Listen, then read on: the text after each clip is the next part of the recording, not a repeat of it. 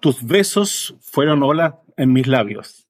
Este es un poema breve tomado de un obsequio que nos dejan de editoriales cartoneras, de una cartonera, letras oleadas de Raúl Ocaranza. Bueno, ella es nuestra invitada de hoy y va a iniciar una tradición. El invitado que viene a Yepo va a traer un regalito para el siguiente invitado. Después me van a echar la culpa a mí. Bueno, por algo hay que empezar las tradiciones, así que aquí estamos en un momento inicial. Bueno, Olga Sotomayor, Olga Cartonera, lleva ya 11 años como editora cartonera. En Instagram la pueden ubicar como Olga Cartonera y ella tiene un live que se llama Un Mundo de Cartón. Así que recomendamos este live tipo podcast para también los que nos escuchan. Hoy día, por supuesto, que lo vamos a pasar bien creo que vamos a, salir con una alegría distinta después de este Yepo número 27. También algo me pasa con el 27, no sé qué, pero no, yo no creo en cábalas, no es la triscaidecafobia que tuvimos en el episodio 13, pero algo me pasa a los 27, para mí son un momento de cambio, de inflexión, no sé, cosas raras, me he dado cuenta yo que seguiste el 27. Olga viene llegando de Costa Rica, de la Universidad de Costa Rica, donde expuso ahí en la Facultad de Educación también. Se puede ver en el canal de la Universidad de Costa Rica tu exposición y otras que fueron muy interesantes. Ahora nos va a contar de eso. Lleva 25 años de ejercicio profesional, se celebraban ahora en el 10 de julio, se le reconocía por los 25 años, justo ella andaba en Costa Rica, no pude estar presente, pero agradece mucho ese gesto. Ya tengo mi diploma. uh. Bien, bien, llegó el diploma ya. Y 21 años ya estuvo trabajando profesionalmente en el Ministerio de Defensa tiene toda una trayectoria, 25 años de profesión, y ahora en los últimos 11 años entonces dedicada al cartón. Nos regala un bello libro, Las letras oleadas, de Raúl Ocaranza, para el siguiente invitado a Yepo, el Yepo número 28. Todavía no sabemos quién vendrá. Lo recibimos junto a Cristian Cabezas, director del podcast, y te damos la bienvenida, Olga. Muchas gracias por aceptar la invitación. De verdad es interesante porque es diferente en algún sentido Sabemos que también esto abre espacio para que otros y otras profesionales vengan y nos cuenten cosas que pueden estar relacionadas con esta visión que tenemos los bibliotecarios respecto del libro, de lo que el libro significa, de la creación que hay en el libro, que le puede hacer sentido a muchas personas que están escuchando. Así que muchas gracias, Olga. Por favor, tú cuéntanos ahora tu perspectiva respecto del libro cartonero en términos generales, lo que tú quieras. Gracias, Cristiano Guillermo. Allí por, por invitarme. Hace, como le decía a Guillermo que hace, no sé, 20 años que no venía a este lugar. como que salí de la escuela y nunca más pasé por acá, o sea, pasaba por fuera, pero nunca había venido a la, no había vuelto a las oficinas. Así que fueron bonitos un recuerdo. Eh, los libros cartoneros, Sí, pues es interesante, es una, bueno, el otro día algo dije yo que en el fondo se había juntado mis dos pasiones. O sea, mi pasión que es una, que son los libros, se juntan en la bibliotecología más formal, más académica, mi profesión, lo que me dio de comer, y los libros cartoneros o las editoriales cartoneras, que, llegaron a mí de rebote a la vida y que me abrieron o me mostraron el libro desde otra perspectiva. Porque en el fondo como bibliotecaria uno ve el objeto, pero conoce en teoría lo que hay detrás, la producción, pero como editora, que vendría a ser lo que hago ahora, sé todo el trabajo que significa llegar a un libro, independiente si ese libro es, cartonero, un libro de artista o es un libro de imprenta. Realmente cada libro cartonero es único, un objeto artístico. Además de ser un libro, es un objeto único. ¿Tú puedes describirnos por qué es único un libro cartonero? Porque están hechos a mano. En un libro cartonero se juntan, en un objeto se juntan tres disciplinas. Arte, que tiene que ver con la estética de la tapa. Reciclaje, que tiene que ver con la materialidad de la tapa. Y literatura, que tiene que ver con el contenido de la y cada ejemplar es distinto porque están hechos a mano, porque todos intervienen de manera diferente. En el caso específico de, mi editorial, eh, no ocupo plantillas, stencil ni molde. Entonces yo hago un tiraje de 75 ejemplares y cada ejemplar significa ver cómo lo voy a diseñar. Incluso las editoriales que sí usan stencil o plantilla Si te tiembla la mano, si se te mancha la pintura cuando estás pintando, si viene un temblor mientras estabas pintando, no sé, eh, van a salir tapas también diferentes. O sea, siempre en ese caso serían parecidas, pero nunca van a ser iguales. No tiene, la, tiene el componente humano, manual, que no tiene la máquina, el libro de internet, el libro tradicional como uno lo conoce.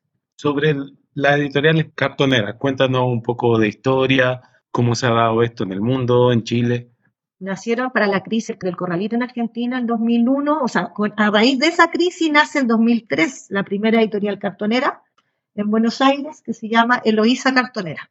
La crearon Washington Cucurto, poeta, y Javier Barilaro, artista plástico, junto a Fernanda Laguna. Ellos tres le compraron el cartón a los recicladores de cartón, a los recolectores de cartón, al joven que va con el carrito, que era una institución o un personaje popular que antes de la crisis del corralito no se veía y que en esa época florece, porque más gente salió, tuvo la necesidad de salir a la calle a buscar alguna forma de, subsistencia. Entonces, estos tres personajes le compran el cartón a los recicladores, a los recolectores a un precio mayor. ¿Con qué idea? Bueno, ayudarlos a ellos, por eso. Pero con la idea de ocupar ese cartón para hacer las tapas de los libros. Ellos ya venían con un proyecto editorial anterior. Entonces ahí crean Eloísa Cartonera. Esa editorial ya lleva 20 años de existencia, de hecho está celebrando ahora con diversas actividades en Buenos Aires o el hecho de que Washington Cucurto haya ido ahora al encuentro en Costa Rica es parte de eso también de las celebraciones. Y después ese modelo se empezó a repetir primero por América Latina, como del boca a boca o de que alguien vio, alguien lo mostró, alguien se lo llevó, no sé qué, y así empezaron, empezó a crecer y después ya se expandió a Europa, incluso hay editoriales cartoneras hoy día en África, en Mozambique, hay dos editoriales cartoneras. Y como hablábamos, eh, las bambalinas, cada editorial cartonera tiene un mundo distinto. Lo único que finalmente las une es el cartón, la confección de las tapas de los libros.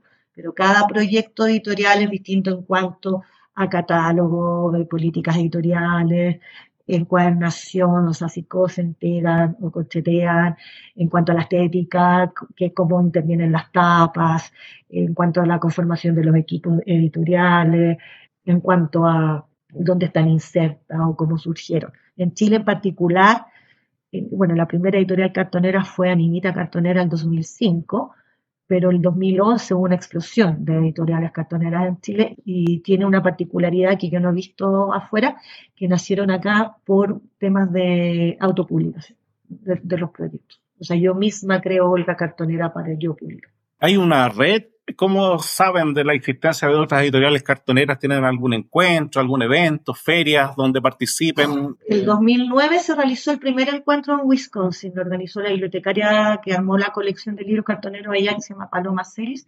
Y en esa época invitó a las ocho editoriales cartoneras como primarias que existían, que se conocían en ese momento. Después no se tiene muy claro, hay documentado o se ha descubierto, lo dijo Sergio Rodríguez el otro día conversando conmigo, de que parece que hay encuentros anteriores al que se hace después del 2013 en la Biblioteca Santiago. Ese es el primer encuentro, o sea, después del de Wisconsin, el de la Biblioteca Santiago, que es idea de Sergio Rodríguez, eh, con quien nos conocíamos como bibliotecarios los dos, y él cuando se entera que yo tengo una editorial cartonera me contacta porque tiene la idea de replicar ese encuentro de Wisconsin.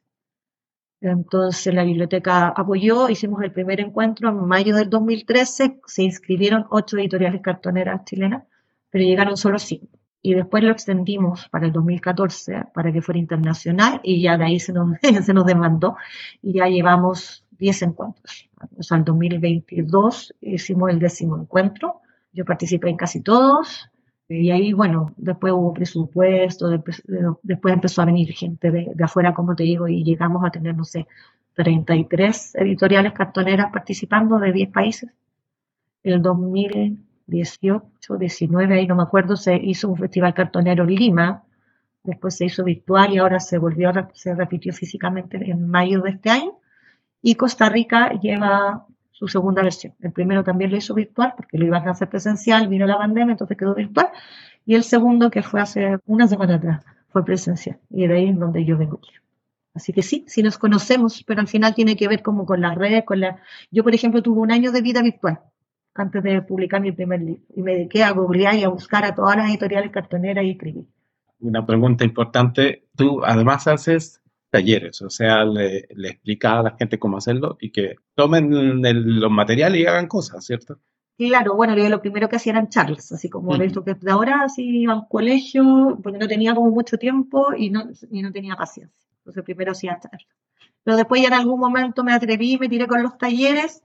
En realidad partieron una jornada en mi casa, que se llaman jornadas cartoneras, que se hicieron desde el 2014 hasta el 2020 de manera regular con distintas frecuencias, donde la gente iba a aprender a, cartonear, como, como el verbo que inventamos nosotros para hacer los libros de cartón. Y entonces van y conocen el proceso en distintas etapas, desde tomar la caja, medirla, cortarla, doblarla, intervenirla, pescar el texto, hacerle los hoyitos, coserla, porque mis libros son cosidos, y se van con el libro hecho. Y después ya, claro, me han llegado, me han pedido talleres en universidades, en bibliotecas, en colegios, y a quien me lo pida, yo hago talleres. Y en tu caso, como proceso editorial, ¿cómo hacer la selección? ¿Llega la gente? ¿Tienes una línea? ¿Cuántos ejemplares editas? Porque igual son ejemplares únicos, pero me imagino que hay más de una copia de distribución. Sí, bueno, ha ido cambiando con el tiempo y entonces hoy día son 75 ejemplares. Eso es lo que hago. un tiraje de 75 ejemplares que me demoro entre dos y cuatro meses en, en producirlo, digamos porque además me tomo tiempo, porque estuve mal de un hombro, porque uno no está todo el día, a pesar de que es mi fuente ahora, así como lo que hago 100% en la editorial, tampoco estoy todo el día porque hay que hacer cosas de casa, porque hay que hacer trámites, porque por lo que sea, digamos, uno no puede estar. Y eso, y, la, línea editorial no la tengo nada de clara, siempre digo que es, mi guata, mis tripas, mis vísceras, depende de qué país están escuchando, pero para que se entienda, es como súper intuitiva. Entonces, lo que sí el catálogo hoy día está conformado, yo creo que en un 70% por poesía. Eso también responde a la extensión de los libros, porque una novela de, no sé, 200 páginas, para el formato de mis libros cartoneros no la podría hacer. Quizás más adelante, si probara con otra forma de, costura o de encuadernación, podría, pero en este momento no. Y después ya tengo infantil, que tengo seis títulos de, infantiles y tengo micro relatos, eh, tengo un recetario, eso es lo último, un recetario vegano latinoamericano ilustrado a color. Y ahora vamos a sacar la primera antología a fines de noviembre. Otra pregunta, tú en esta experiencia de, de hacer y de estar en contacto con cartoneras y cartoneros, ¿qué trabajos te han gustado más que otros o que tú quieras destacar como que te han llamado la atención? bueno, en Chile el trabajo que hace estéticamente la loquita cartonera me gusta mucho. Es una manufactura muy bonita, tiene una edición muy cuidada. Y otra colega bibliotecaria, que es la Karen Peñalosa, Comida Aérea Laboratorio de Papel, así tiene un nombre tan largo, ella hace un trabajo de como objetos de cartón, o sea, sus libros salen del formato tradicional, entonces ella ya mezcla el libro cartonero, pero con un libro de artista, hace libros pop-up, y bueno, y Cayó la Teja, Rodrigo Durán, también ahí tiene un trabajo que es distinto porque son cómics, el partido del mundo del fanzine. Y después los yo digo que los fanzines y los libros cartoneros son como primos hermanos. Entonces, él partió en el fanzine y después empezó a cartonear los fanzines. Y también tiene una, hay en Chile. Son como los tres que podrían estar. Pero hay muchos hay mucho, entonces me pones en aprieto, si tengo que empezar a elegir así por, mm. por cada país eh, o por cada... Oye, y en los formatos, otro primo hermano serían las plaquettes, porque eso es distinto a los libros de cartón, ¿no? Claro, la plaquette es un término francés, si no me equivoco, y, pero tiene que ver con lo mismo, también sería un primo hermano, porque en el fondo es una, eh, son todas publicaciones independientes, de bajo costo, de producción, eh, con bajo tiraje, en formato pequeño, no hay plaquetas así gigantes. Son más antiguas que los libros cartoneros. De hecho, los libros cartoneros, uno habla de esto de hace 20 años, pero hace 40 o 50 igual existían libros con cartón. Lo que pasa es que el concepto de editoriales cartoneras como lo conocemos hoy día no existía. Pero ya la Carmen Beringer, en época de gobierno militar, eh, tenía libros como en formatos así. Yo sé que Pablo del Roca tenía un título que lo cartoneó en algún momento. Había, a mí se me olvidaron los nombres, pero un artista, Guillermo Dechler, que hacía como arte correo, también hacía intervenciones con cartón. Eso en Chile, pero afuera también en México, en otros países, viene mucho también con lo que es la literatura de cordel en Brasil, la lira popular nuestra. Son todos esos antecedentes de los libros cartoneros, como se conocen hoy. Entonces son todos tan emparejados, porque al final todo es lo que hablábamos con Cristian antes, como al margen, fuera de, no de la legalidad, pero como de lo normal. Antes de eso hubo un, peldaño anterior, antes de que te enamoraras del cartón. Eh, yo recuerdo la colección de marca página. Sí, un académico de la Universidad de Granada, Juan Carlos Fernández, que nos hizo clase acá en un magíster, decía que hay que tener un hobby, porque el hobby te conecta al final con otras personas y eso te convierte en alguien especial o genera una red. Eh, que todo profesional debiera tener un hobby. En otras palabras, lo decía también, eh, ¿cómo se llamaba el, senador que era filósofo? ah, se me va ahora el nombre, que siempre yo lo, lo leía porque me parecía interesante, el del coordinador y todo eso. Él decía, cultiva tus rarezas. ¿Ya? Y... Uy, yo las he cultivado todas. Eso es muy bueno. Eso es muy bueno. Y decía además, establece relaciones a partir de tus rarezas. Es increíble cómo te conecta transversalmente un hobby. Es que, bueno, yo, a veces la gente dice, no, porque eres bibliotecario o porque eres coleccionista. O sea, justifican que yo sea sociable por las cosas que hago. Y yo digo, es al revés, yo las cosas que hago las hago porque soy sociable. Tienen que ver con la persona. Olga Sotomayor siempre va a ser así, siempre ha sido así de chica y espero y confío en que me muera así. Entonces, a mí me gusta armar redes, me gusta conocer gente nueva, distinta. Entonces, a veces viajan de afuera, el amigo del amigo del amigo que me dice, oye, Olga, va, dale. Yo lo, a veces los he hospedado en mi casa, a veces no he podido, pero los invito a comer, los llevo a hacer un tour. Y de hecho, la última fue una mujer de Georgia, no del estado, del país, digo. También, amiga de la amiga de la amiga. Y salimos, no sé, tres veces, lo pasamos muy bien, muy entretenido con Tamuna. Eh, los marcapáginas, yo tenía marcapáginas así como, porque cuando iba a la librería, no sé, nunca compré. Era como los típicos de papel que, te, que promocionan los libros. Y un día me di cuenta que tenía, no sé, 80 que no los ocupaba además porque yo doblaba las hojas, le ponía un boleto mío, o sea, no tenía los marcapáginas ahí. Y en un día de ocio busqué cómo se llaman estos objetos rectangulares de papel que sirven para separar, indicar la página donde interrumpen la lectura. Y claro, ahí me di cuenta que no había un nombre común, marcapáginas, marcalibros, marcadores de libros, separadores, pero el más utilizado en ese tiempo era marcapáginas, y encontré una página de coleccionismo que se llamaba así algo como www.todocoleccionismo.com y ahí encontré los primeros coleccionistas y empecé a hacer los intercambios y no me di cuenta y en seis meses ya tenía 600 marcadores porque en España fuera estaba así pero un fire el coleccionismo, entonces ahí se juntan hasta el día de hoy en Barcelona, eh, para San Jordi te mueres, es eh, así, vuelan los marcapáginas ocupan marca página para todo, para promocionar lo que se te ocurra. Nosotros acá ocupamos dípticos que los votamos, ya la gente ocupa marca página para promocionar campañas de tránsito, el, equivalente al Cernatur de allá tiene una colección de marca páginas con cada, de España, cuando digo allá me refiero a España. Pero no sé, y me llegaron, además porque empiezas a conocer a un coleccionista y ese te refiere a otro, a otra página, a otra página, y empieza a coleccionar entonces con gente de Grecia, por ejemplo, el de Grecia nunca supe si era hombre o mujer porque tenía un nombre tan extraño que no, nunca supe. Y yo una vez le pedí y, me, mandó, por ejemplo, unos marcapáginas que eran de la Isabel Allende. Pero ella los separó. Porque si no me dice, yo no me entero. Porque no se entendía nada. ¿no? Entonces, mi mamá que me pone en español, no en griego, así, Isabel Allende, para que yo supiera que esos marcapáginas eran griegos de una escritora chilena. Eh, pero de papel de arroz, no, porque ahí después te empiezas a encontrar con distintas eh, materialidades, con distintas formas, con, distintas funciones, porque marca páginas que eran llaveros, marca páginas que son reglas, marca páginas que eran lupa.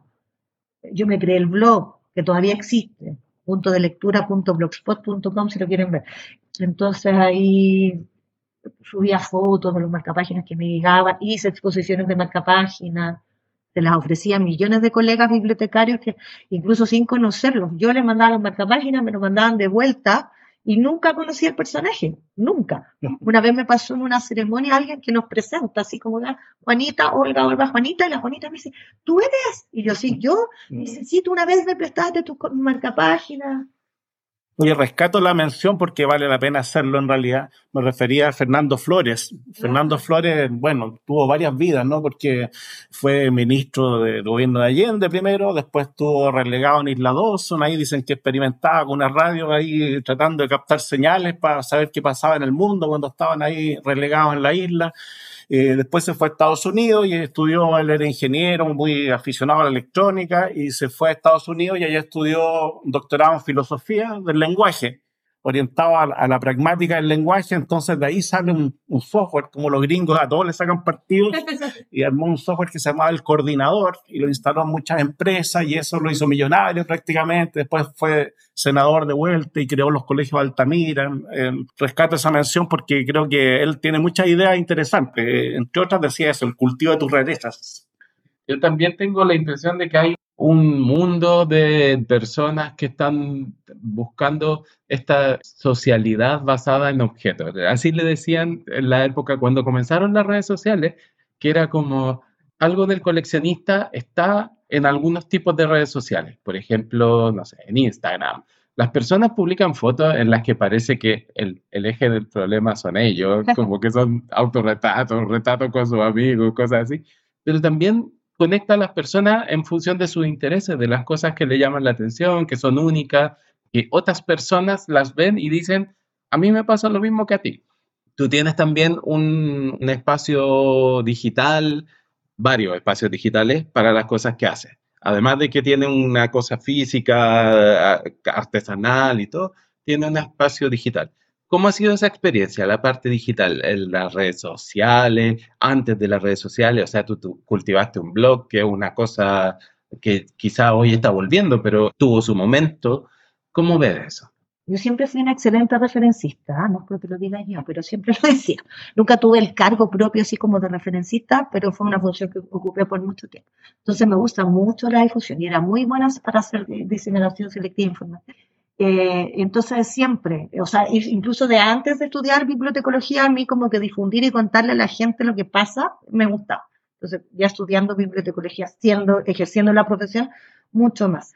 Entonces, lo primero sería mi blog, el de la colección de los marcapáginas, que la tuve mucho tiempo, y, y, volvemos, porque como todos los coleccionistas afuera tenían blog, yo dije, tengo que hacer algo parecido, y entonces le puse un nombre, y me puse a buscar y aprendí a linkear los otros blogs. Y, y ahí funcionó súper bien. Bueno, después aparecieron los correos electrónicos. El otro día me acordaba, tenía un correo que era Mixmail.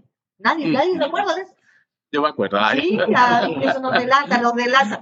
Y entonces como que las ocupé bien. Y después cuando empezaron Facebook la primera, al principio tenía el Facebook y era muy yo-yo, si lo pienso. O sea, hace 15 años, 18 años, el 2008, por ahí que partió igual, bueno, nunca he sido muy pudorosa para, hablar de mí, no, tengo media alma de, de exhibicionista, pero, pero subía cosas particulares mías.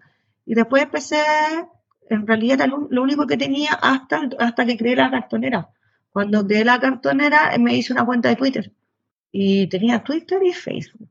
Y el Instagram lo tengo recién hace dos años, o van a ser dos años ahora en octubre, porque tenía teléfono tonto. Yo me, tenía un Nokia Motorola con botones sin acceso a internet y entonces me decían créate una cuenta de Instagram y yo ¿para qué? si mi teléfono no toma fotos no la puedo subir internet entonces recién en el 2019 logré tener un teléfono inteligente y hace dos años uno inteligente que tuviera capacidad para tener Instagram y lo pasaba muy bien con la red el 2019 para el estallido ahí yo cerré eso sin mis cuentas de Twitter y Facebook porque fue, ahí colapse. Encontré que el nivel de agresividad, de violencia, de intolerancia, de falta de respeto, hasta bien que uno piensa una cosa y el otro y el otro, pero de ahí a no le hables. Si yo no estoy de acuerdo contigo y tú apoyas un régimen que yo no apoyo, pero no me agredas por eso, porque soy igual de persona que tú.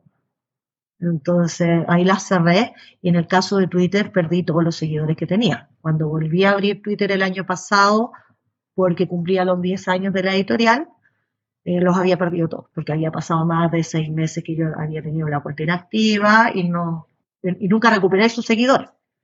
Eh, y al final, bueno, desde esa época yo ya dejé de hacer yo, yo, entonces todo lo que subo tiene que ver con la Olga Cartonera.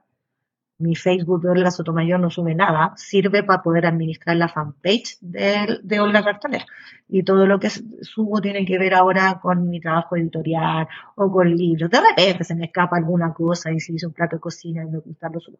Pero en general, todo tiene que ver con el trabajo editorial o con cosas culturales. Entonces, muy raro que vayas a ver una foto mía, no sé, tomándose, no, eso sí, tomando cerveza, sí. pero en otra cosa, en un zoológico, en un, zoológico, eso. Yo, y, y, lo otro que digo, que la primera red social es la que tenemos nosotros en este momento, nosotros tres que nos estamos mirando.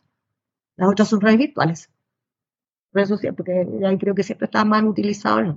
Son redes sociales virtuales, pero la primera red social y la que yo favorezco siempre es el contacto, y el mirarnos, tocarnos. Cierto. No hay nada mejor que eso.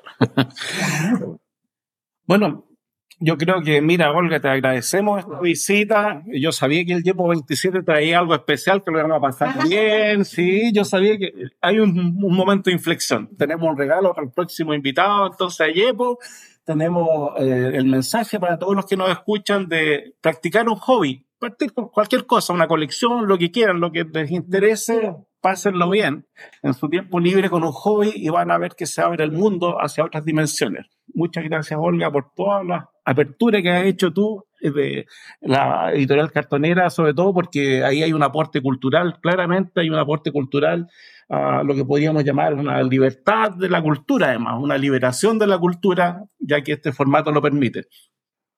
Sí, lo mismo digo, muchas gracias, muy interesante. Yo creo que es interesante para nosotros que somos profesionales de tantos años y también para muchos que son mucho más jóvenes, porque también perciben que esto es un tipo de actividad que te motiva a la expresión, a entender otros temas que no están en la práctica profesional habitualmente y debería. Así que muchas gracias por eso. Gracias, Cristian Guillermo. Y ahí de poco liberación.